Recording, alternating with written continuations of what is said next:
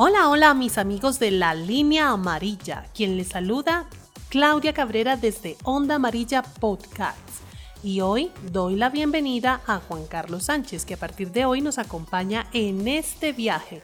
Estaremos informando y acompañándolos a través de nuestra línea amarilla por sus recorridos en la ciudad de Bogotá. Hola Juan Carlos. Muy buenos días, muy buenas tardes o muy buenas noches, eh, Claudia y todos nuestros usuarios y escuchas del podcast de Onda Amarilla. Para mí es un placer acompañarlos desde este momento, desde la invitación que me hizo Claudia. Claudia, para ti muchísimas gracias por esta invitación y qué privilegio hacer parte de este podcast para tener informados a los integrantes de esta línea amarilla, de esta línea amarilla que circula por toda Bogotá. Como siempre, nosotros les contamos lo que está pasando y hoy estamos muy emocionados.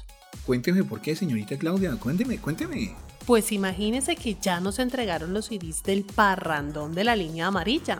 Este es nuestro regalo de Navidad para todos ustedes. Escogimos unas canciones muy chéveres para acompañarlos mientras manejan por la ciudad y contamos con la participación de artistas de todos los géneros. Así ustedes van a poder manejar y van a poder escuchar las canciones que están de moda en este año y las que van a sonar el próximo año también porque nos entregaron sus estrenos, Juan Carlos. ¿Cómo le parece? No, pues eh, realmente lo estuve escuchando porque cuando usted se fue de la oficina yo cogí el CD eh, por cierto, muy bonito, lo cogí, lo escuché.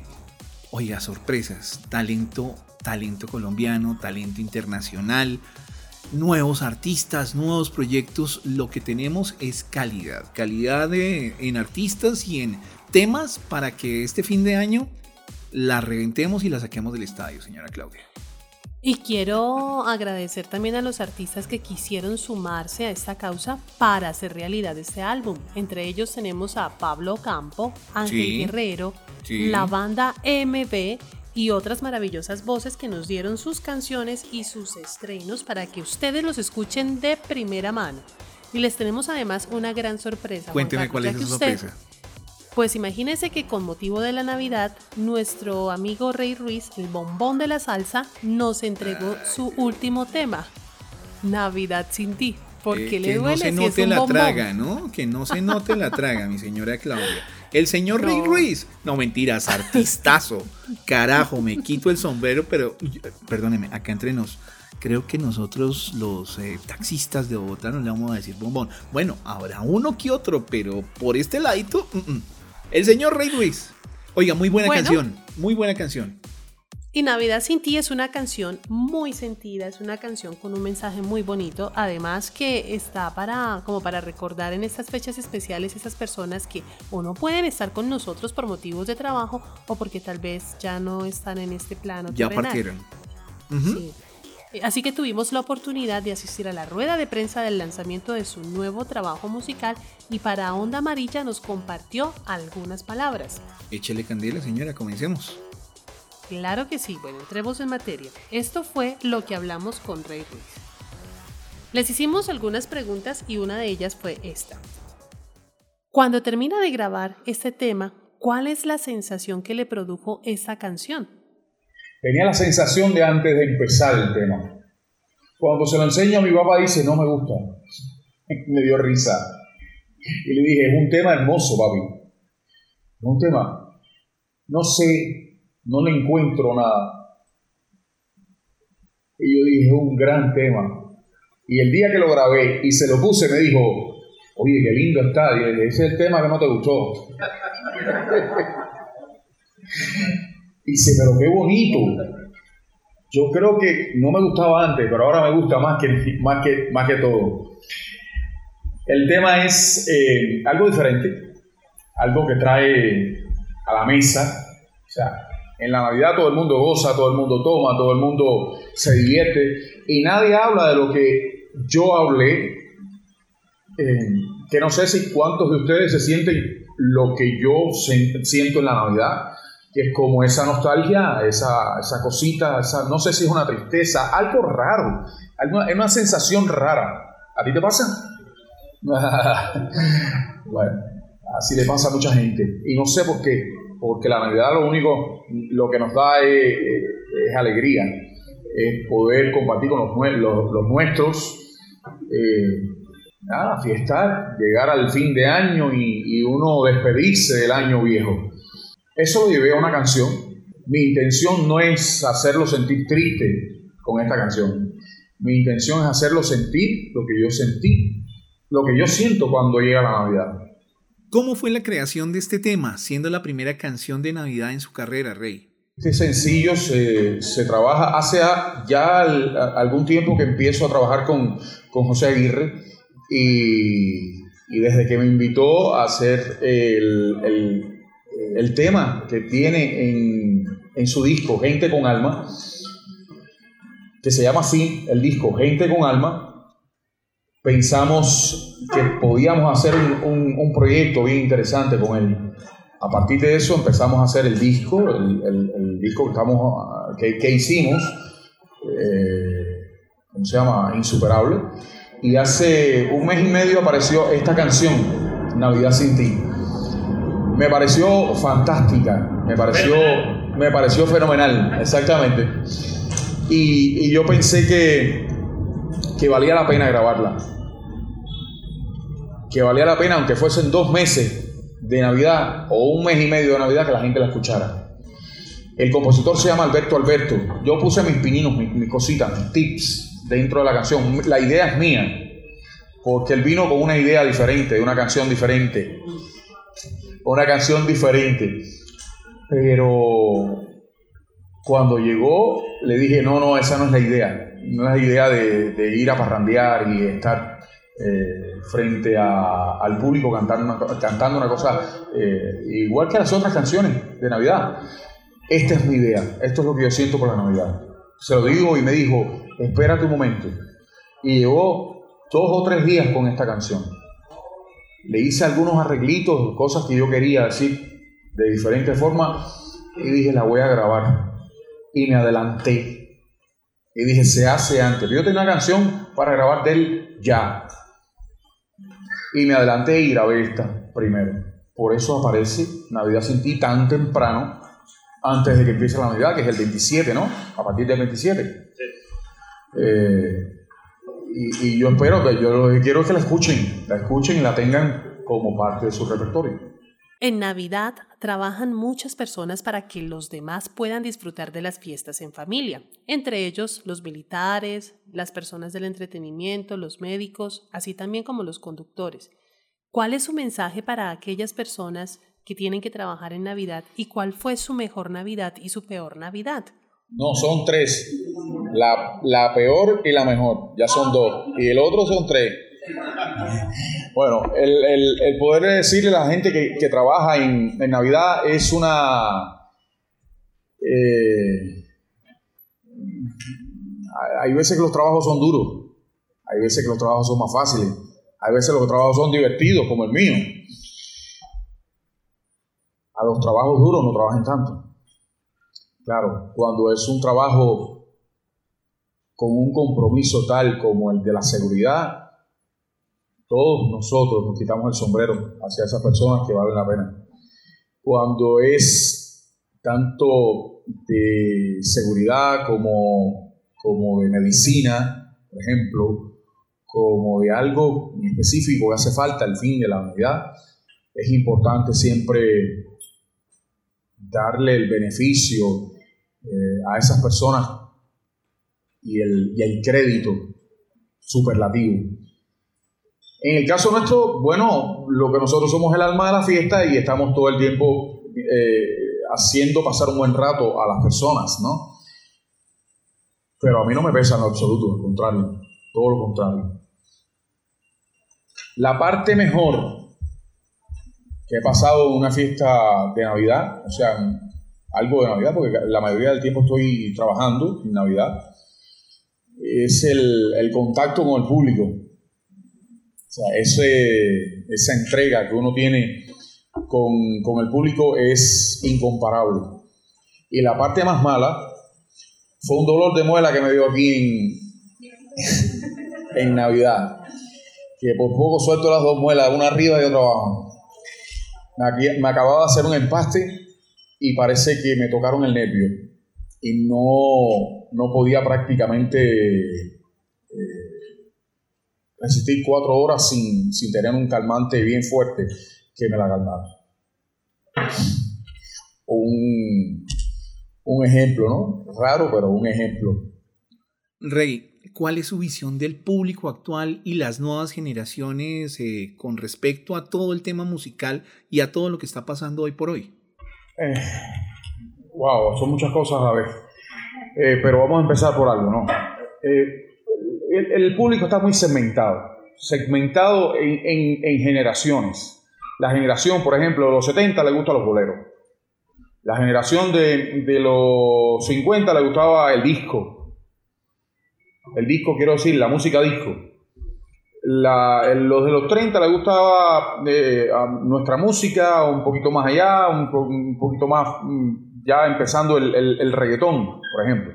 Los muchachos de hoy, al 15, les gusta algo raro, que para nosotros es raro, mm, digo yo, yo como músico, interpretando, ¿no? Yo, yo no le quito ningún crédito a, a ninguna música.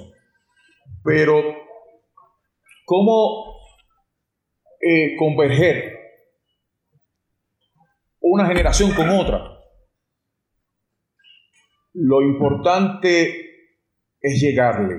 ¿De qué forma? No sé si a través de las redes, no sé si a través de la radio, no sé si a través de la televisión o la prensa o lo que sea. Hoy tenemos muchos más eh, instrumentos como para poder llegarle a diferentes generaciones y llegar a que la gente se dé cuenta de que está ahí.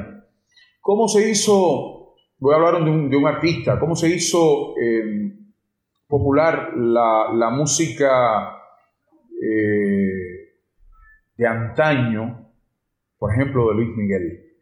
O sea, que hizo canciones de antaño, comunicándose con el público joven, de, de alguna manera. ¿Cómo lo han hecho otros artistas que han hecho música vieja, la han convertido nuevamente, la han traído de vuelta y, y la han propuesto a la nueva generación. Eso está en, el, deseo del, primero del, del, público, encontrarse con el artista y decir, me gusta, lo voy a escuchar, tengo interés, uy, qué bueno está, no el artista, sino la, música. Eh, todas, esas todas esas cosas llevan a cabo un trabajo que al final puede ser productivo. ¿Cómo lo voy a hacer? No lo sé. Darte una respuesta sería especular. No sé. ¿Cómo voy a hacer? ¿Cómo hice este disco? Si me hubiera preguntado hace un año y pico atrás, te hubiera dicho, yo no sé. ¿Cómo lo voy a hacer? Yo no sé. Antes trabajábamos un esquema en una casa disquera que te decía salsa, salsa, y hacíamos salsa. Y la música salsa era destinada por una vía tanto radio, televisión, prensa y todo el mundo, y todo el mundo sabía que tú eras eso. Cuando haces un disco de esa, de esa forma, o sea, de otra magnitud, no quiero decir grande, quiero decir mm, lleno de cosas que son diferentes, no sabes cómo planteárselo al público. Tendré que inventar, tendré que llegar de alguna forma a través de mis redes sociales, de las redes de ustedes. Para eso están sentados aquí. Buscando la manera de que la gente se dé cuenta de que existe. Para eso seguimos haciendo música. Porque yo creo que hasta que el día que yo pueda cantar, voy a seguir grabando. No me voy a parar. Porque yo tenga, no me acostumbro, mi media mitad. ¿Ustedes no creen que tengo 15, 20, 25 o 30 canciones que yo pudiera cantar en un repertorio? En cada sitio que me pueda presentar y que no pudiera funcionar, claro, no hace falta estarse sentado más. Pero a mí me gusta hacerlo. A mí me gusta seguir proponiendo. A mí me gusta sentirme joven. Y que estoy proponiendo a la gente de mi edad, que no vayan a decir, el hombre se dedica ahora a la construcción. No, porque no quiero. quiero seguirme dedicando a lo que a lo que yo hago. Este soy yo, este soy yo. Yo no voy a cambiar.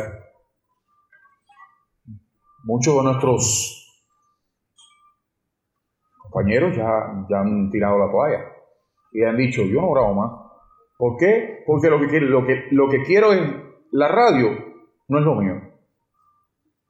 Y yo he dicho, no, yo voy a darle a la radio que quiera lo mío voy a darle cosas nuevas. No voy a esperar a que me, toquen canciones que, bueno, que bueno que siguen tocándolas, porque gracias a esas, a esas canciones seguimos haciendo música en, los espectáculos y la gente sigue queriéndonos, ¿no? Pero no voy a parar. Y es por eso que mi propuesta está en hacer música nueva, en traer esa música de atrás, que es tan bonita, y fue tan bonita de, nuestros padres, de nuestros abuelos, llevarla acá, porque esa música vale. Ahora, el día que piensen hacer eh, música urbana, tampoco me lo eches a mal, porque estoy tocando a los muchachos. Por eso es que le doy el crédito justo a cada generación. Yo hago mi música, ellos hacen la de, la de ellos. Rey, cuéntenos, en sus inicios y ya con 30 años de carrera, ¿usted llegó a pensar alguna vez que se convertiría en un ícono del género salsero? Para nada. Y el que te diga algo así, te está mintiendo. Uno no sabe a dónde va a parar la carrera de cada cual, de cada uno de todos nosotros. Dependiendo de cada cosa, mira, a DJ Oscar lo conocí el otro día Voy a poner el ejemplo de él por cuenta que es el más reciente. A Diego Oscar lo conocí el otro día. Yo no lo conozco, no sé quién es. Me escribió a través del Instagram. Tantas veces, tantas veces tuvo tanto interés por saber de mi música. Y yo vi su Instagram y no promociona música salsa. Pero tanto interés tenía en conocer nueva música que tiene la oportunidad de poder entrar en, eh, y crecer en este gremio. ¿Qué pasa? Para mí es fantástico poder haber comenzado en, la carrera lo que menos me imaginé, yo haciendo siete años de guitarra, que lo que yo iba a cantar, bueno, canto de chiquito, ¿no? Pero la, voz cambió y la voz empezó a, a, salir a partir de los 18. 18, 19 años aproximadamente. Y a partir de ahí empecé a hacer música con una guitarra. Y yo cantaba de cualquier cosa. Nunca me imaginé que yo iba a hacer salsa. Hasta un día que llegó Oscar de León a Cuba. Yo dije, yo quiero hacer lo que hace ese tipo. claro, que sí, me gustaba tanto lo que estaba haciendo que yo dije, yo quiero hacer lo que está haciendo él. Claro, es otro, otro cuento completamente, porque Venezuela toca de una forma, Colombia toca de otra, Puerto Rico toca de otra y Cuba toca de otra. Y por ahí te, te sigo para allá y de Nueva York toca de otra, Miami toca de otra. O sea, toda es la misma música tocada diferente. Pero a mí me gustaba. Y eso fue lo que me abrió a mí mi mente para poder decir, voy a hacer salsa. Nunca me imaginé que yo iba a hacer esto. Eh, que yo iba a poder hablar así frente a un micrófono a tanta gente. Y cada vez que hablo, y hablo a un público grande, me siento como si estuviera en la sala de la casa, dando una clase.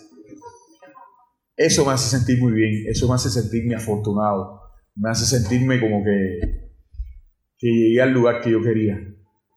¿Cuánto me dure? Vamos a esperar que sea bastante. Lo mismo deseo para ustedes. Señor Rey Ruiz, ¿usted como artista se ha hecho alguna reflexión respecto a su carrera? Me estabas leyendo la mente. Me estabas leyendo la mente. Tú hablando yo, y yo pensando.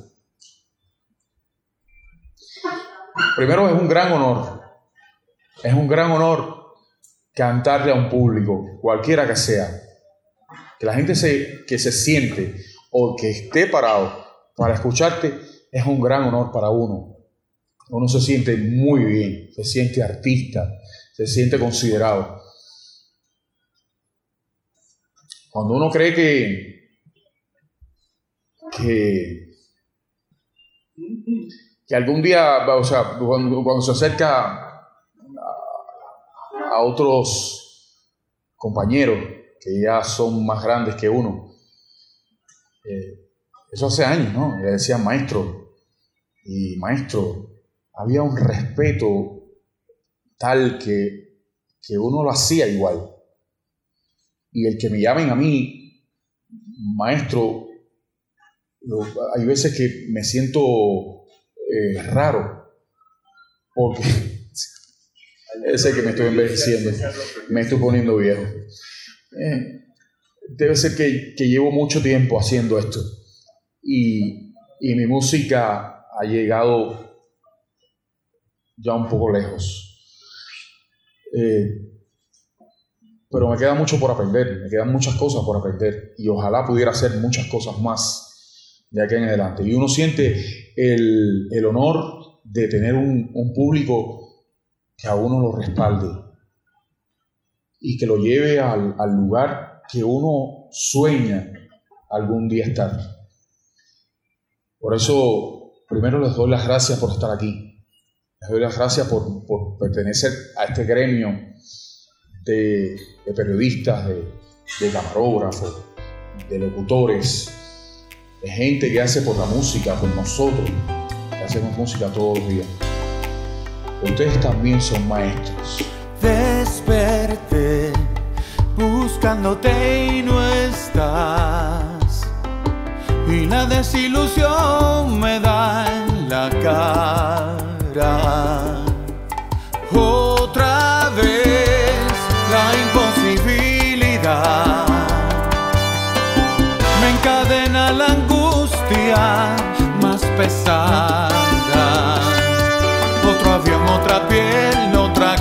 de hotel, otro escenario más.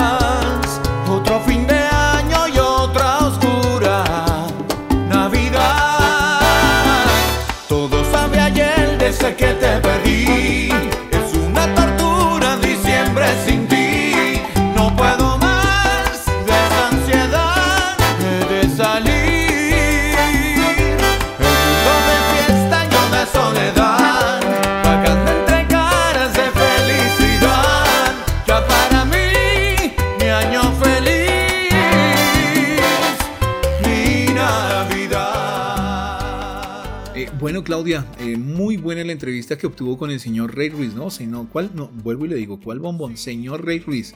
Eh, eh, ¿Cómo me le fue en esa entrevista? Su merced, como siempre, enamorada de aquel puber, ¿no? Yo enamorada de la música salsa, Juan Carlos, tú lo sabes desde siempre y además de todos los géneros.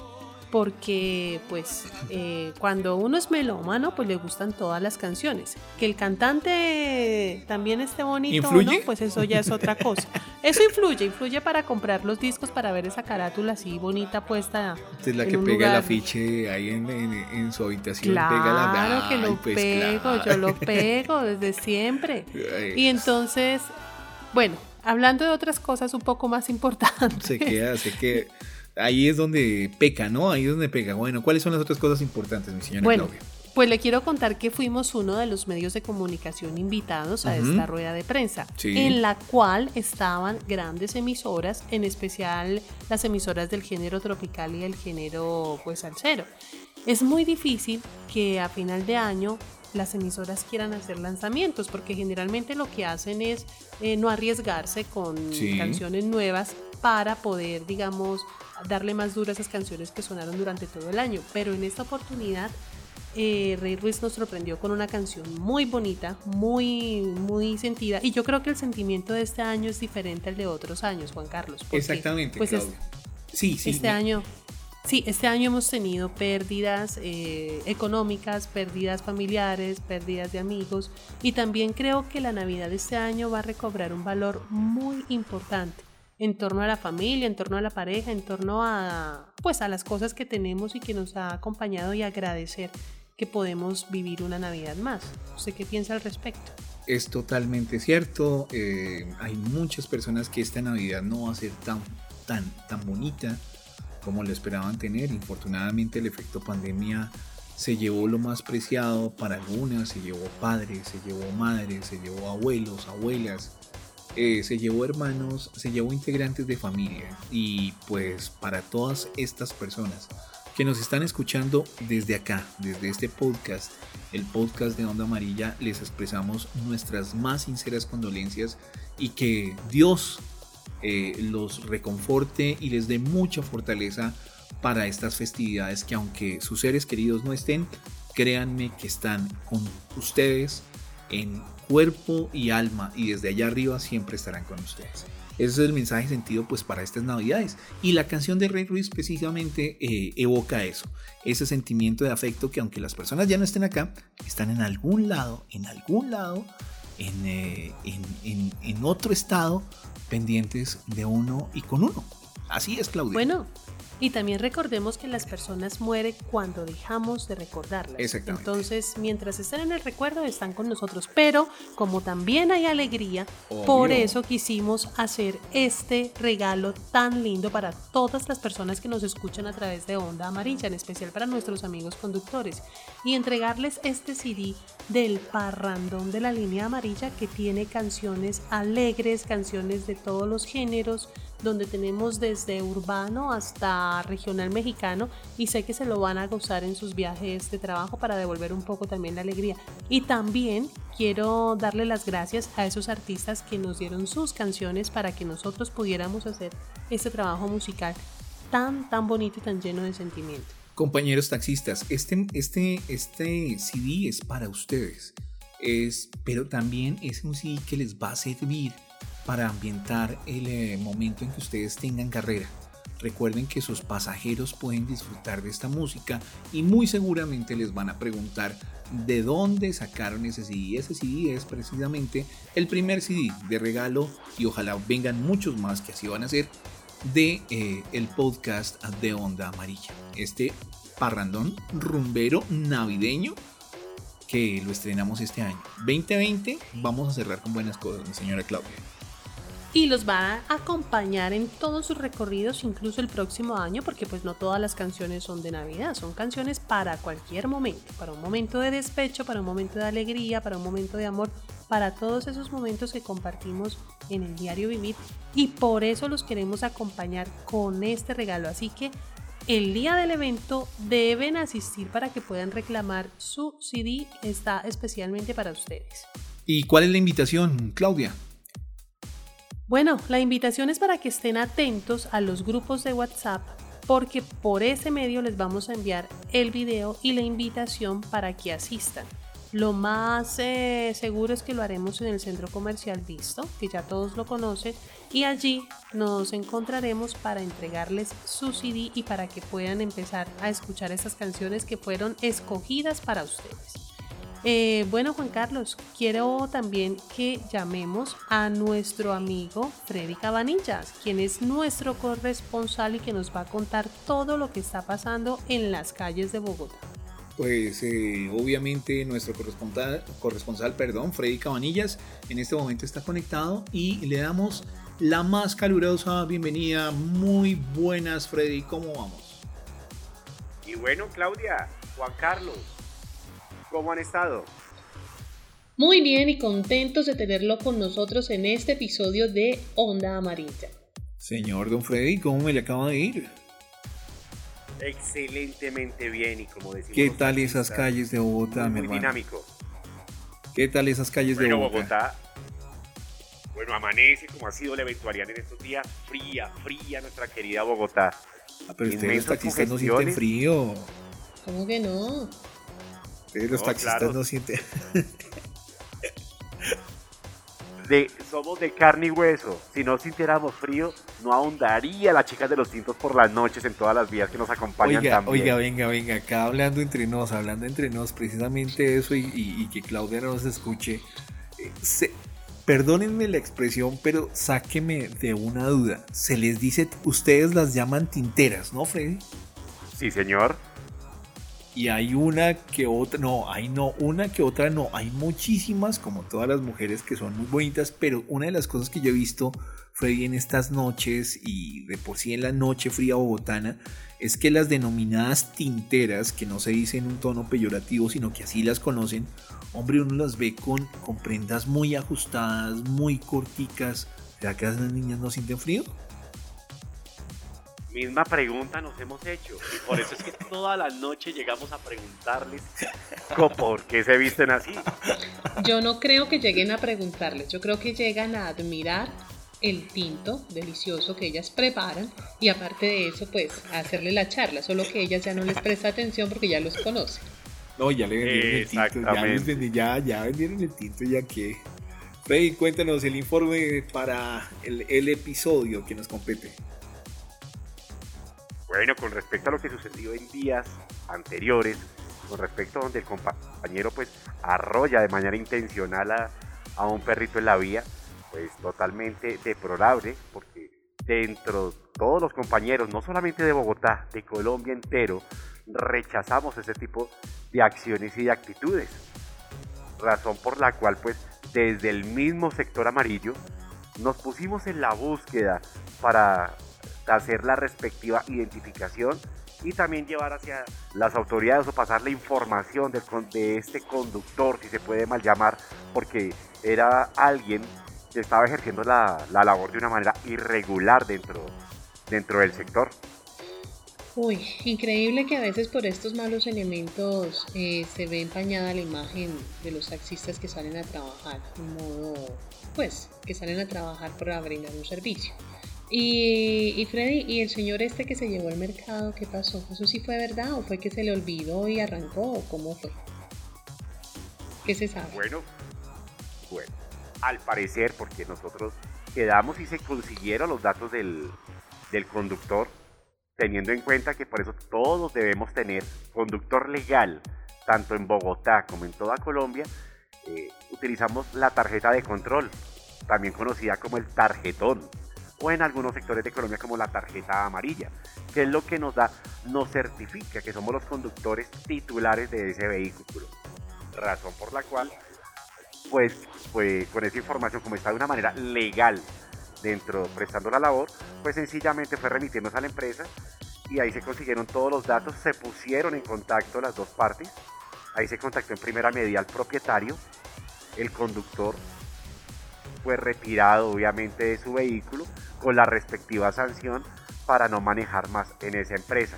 Al usuario le, devolvieron el valor correspondiente a, lo de los enseres que se habían llevado. Poco más de 600 mil pesos, tengo entendido, ¿no, Freddy? Sí, señor. Poco, más de 600 mil pesos.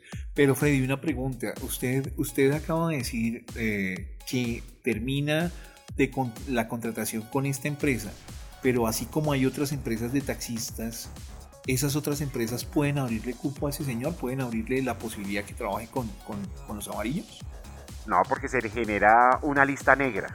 Ah, perfecto. Eso es lo que necesitamos que la ciudadanía y nuestros usuarios pues tengan la plena certeza que desde los mismos compañeros y el sector empresarial se toman medidas para que estas personas no vuelvan a estar detrás de un timón, porque demuestran obviamente con ese tipo de acciones y actitudes que no les interesa, que son tan solo, no les interesa ni la labor que están ejerciendo ni su nivel de ingreso, y por ende pues obviamente no deben estar, no deben estar dentro de este sector económico.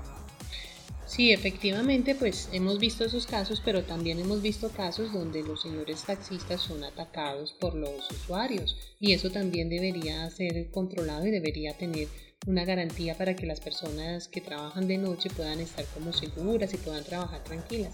Al respecto de eso, ¿qué ha pasado? ¿Se ha pensado en algún plan, en algún eh, proyecto para mejorar la seguridad de los conductores en la noche? ¿Qué se sabe de eso?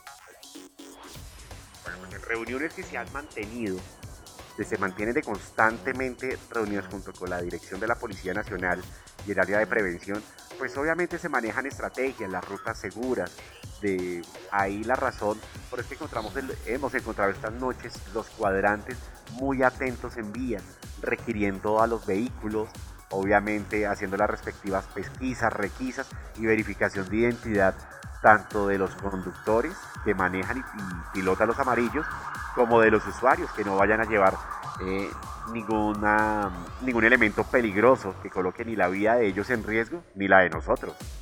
Ahí vemos el, reportando en directo qué es lo que está pasando, la ambulancia o la patrulla pasó Freddy al lado. No, esto es una ambulancia, esto es bueno, el pues patrocinio de, eh, sí, de, de ambulancias La Ciudad. Ambulancias Pajarito. Aquí tenemos el sonido de fondo característico de los que manejamos por Bogotá. Bueno, y aquí sería importante, Freddy, también que pudiéramos hacer unas recomendaciones a los usuarios del transporte de taxi. ¿Cuáles son esas, esos tips para tener en cuenta cuando uno aborda un taxi para llegar seguro a su destino? Bueno, primordialmente, y estando en la noche, con toda esta reactivación económica que hemos estado celebrando la vida, pues ya hay muchos sectores de rumba que están abiertos, donde hay eh, afluencia masiva. Dentro de estas zonas tenemos, pues obviamente las, conocidas zonas amarillas, en donde siempre encontramos un amarillito ahí nomás, a la vuelta de la esquina, al alcance de la mano. Cuando lo vayamos a abordar, pues primeramente debemos constatar las placas que están de manera lateral en las puertas eh, traseras pueden encontrar supremamente grandes están las placas de los vehículos. Y cuando abordemos el vehículo, debe coincidir el número que tomamos de las placas con el que está en el, en el vidrio trasero, que ahí también están las placas con el número de la empresa. Obviamente deben coincidir. Y como tip importantísimo, siempre avisemos de nuestros desplazamientos a alguien, a un familiar, a un conocido. Eh, estamos saliendo en la zona 80 de la zona T no, mire, estoy saliendo acá de. Estoy saliendo acá del punto amarillo del 85. Eh, voy para la casa. Y mira que voy en el, en el taxi de placas, las que sean, tal, tal, tal. Y listo. Y ya cuando estemos dentro del vehículo, pues constatar obviamente que tenga la tarjeta de control o el tarjetón donde aparece la foto del conductor, las placas del vehículo y toda la información contendiente pues obviamente al, vehículo. Eso es para tener bastante en cuenta. Y obviamente, si tenemos una ruta por la cual nos sentimos cómodos, pues se la comunicamos al conductor para que él por favor nos transite por ese lado. Ellos de la mejor manera y a nosotros se nos facilita la prestación del servicio cuando nos dicen por dónde desean tomar. Podemos hacer alguna sugerencia si hay tráfico, afectación importante del tráfico. Pero de resto, nos gusta que nos digan por dónde debemos ir. Ok, Freddy, Freddy pregunta, uno como usuario tiene el derecho de exigir una ruta predeterminada, una, ruta que no se sepa. El taxista debe cumplir eh, esa imposición, digámoslo así, del usuario, del pasajero. Por supuesto. Que es mejor, nos facilita la vida porque, y algo que me sucede a mí detrás del timón, me gusta que me digan la ruta, puesto que pueden suceder inconvenientes en vía, eh, un accidente, eh, un cierre o como está sucediendo ahorita que están haciendo la reparación de la vía, pues ya uno llega y efectivamente se da cuenta y pues ya toma, se toma otra ruta. Aquí lo que prima es la comodidad y el bienestar del usuario. Ok, perfecto. Acabo de ver una última noticia que ha apenas publicado la alcaldía con respecto a los horarios de la rumba de Navidad en Bogotá y dice que va a estar abiertos los lugares de rumba hasta las 5 de la mañana. Freddy, usted como, bueno, como taxista me imagino que dice, uy, qué bueno porque más trabajo. Pero como persona que conoce la noche y que pues obviamente ha visto tantos episodios de las personas que salen de noche a rumbear y que salen hasta largas horas de la noche, ¿Cómo cree que va a ser este comportamiento ahora con el tema pues, que estamos viviendo actualmente que para nadie es desconocido? Y además, ¿qué recomendaciones le da a estas personas que piensan tomarse la libertad de salir hasta altas horas de la noche? Bueno, como siempre pasa y ocurre en todo, en todo momento, el onceavo mandamiento, no hay que dar papaya. Muchos salen en, en avanzado estado de alicoramiento, muchas veces eh, no están en, los, en sus plenos cinco sentidos. Entonces, lo más importante, celebrar con responsabilidad y como tipo importante también para nosotros que nosotros somos conductores. Cuando hay una persona ya muy alicorada que sale como los toreros en hombros, Uno también piensa si recoge o no recoge al usuario. Por eso muchas personas a veces tardan en que lo recojan. Porque obviamente existe el riesgo de porque no sabe para dónde va o no sabemos si obviamente conlleva eh, dinero para cancelar el servicio. Adicional a ello, pues tratar de salir en grupos. No demos papaya desplazándonos solos. O si no, llamemos a nuestro conductor de confianza.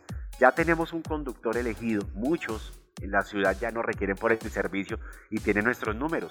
Obviamente que nos avisen con antelación y nosotros vamos y lo rescatamos, lo recogemos de donde sea, que eso es primordialmente nuestra labor. Y adicional a ello, que si van a tomar, por favor, no manejen. A veces disfrazamos y creemos eh, en el alto grado de exaltación, en alto grado de alicoramiento que somos invencibles, que somos superiores y que podemos manejar mejor, es una gran mentira. Ya como lo había dicho en una ocasión anterior, disminuyen nuestros reflejos, nuestra capacidad de enfoque. Y pues obviamente la idea es que pasemos estas navidades con nuestras familias y sin contratiempos. Y ese fue el informe de Freddy Cabanillas, nuestro conductor que también es integrante de ese podcast de Onda Amarilla y de Línea Amarilla y que reportó lo que está pasando en la ciudad de Bogotá, en nuestra amada capital. Él como usuario, como conductor de los amarillos, también es testigo fiel de lo que pasa a diario, Claudia, en nuestras calles. Ese fue el informe de nuestro corresponsal, Freddy Cabanillas.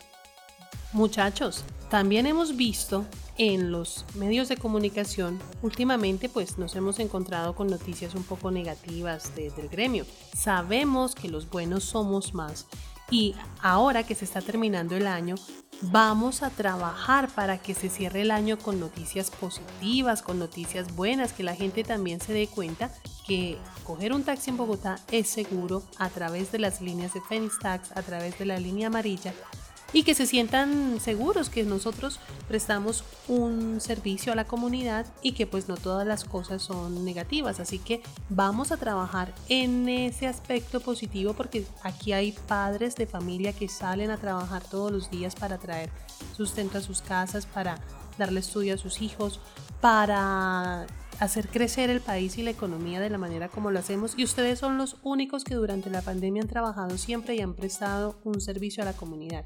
Así que pues vamos a también a visibilizar esas noticias positivas porque hace unos días, así como nos comenta Freddy, pues fue una noticia muy positiva el nacimiento de un bebé en uno de los amarillos y eso fue gracias a la reacción inmediata.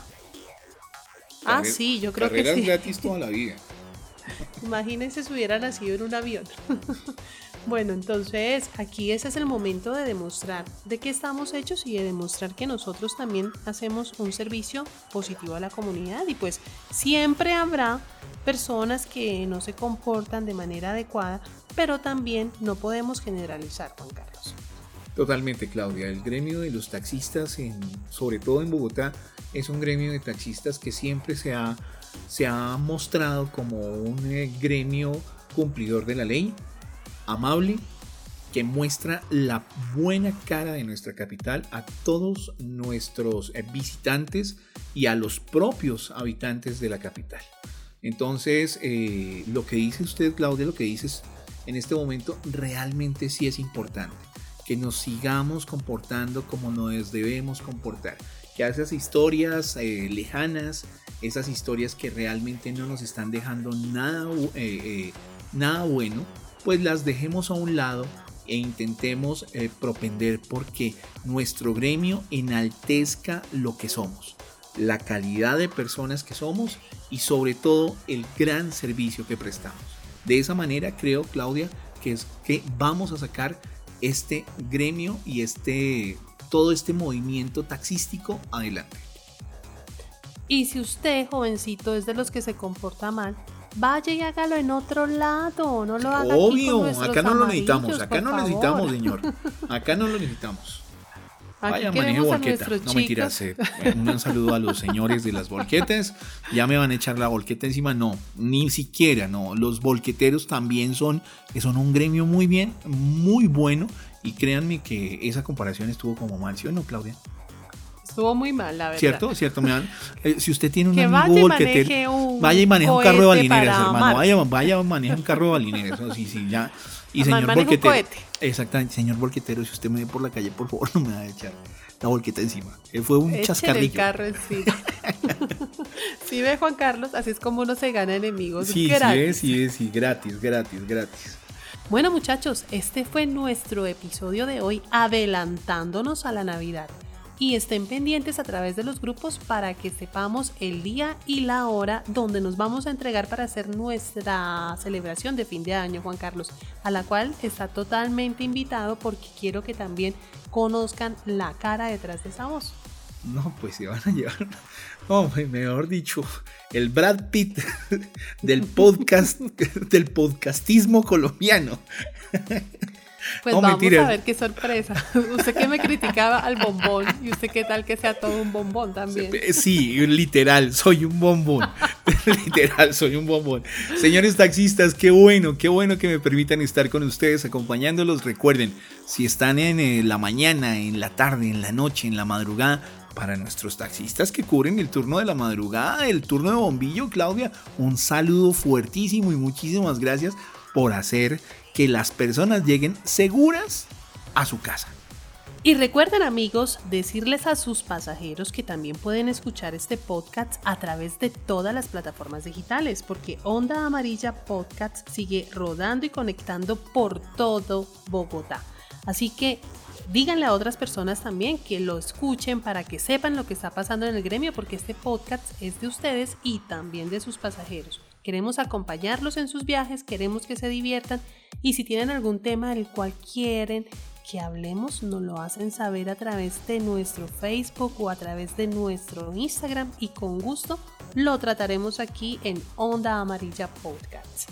Por ustedes y para ustedes nos estaremos escuchando en el próximo episodio del podcast de Onda Amarilla. A todos ustedes mil gracias y recuerden, sigan siendo felices, porque la vida es hoy.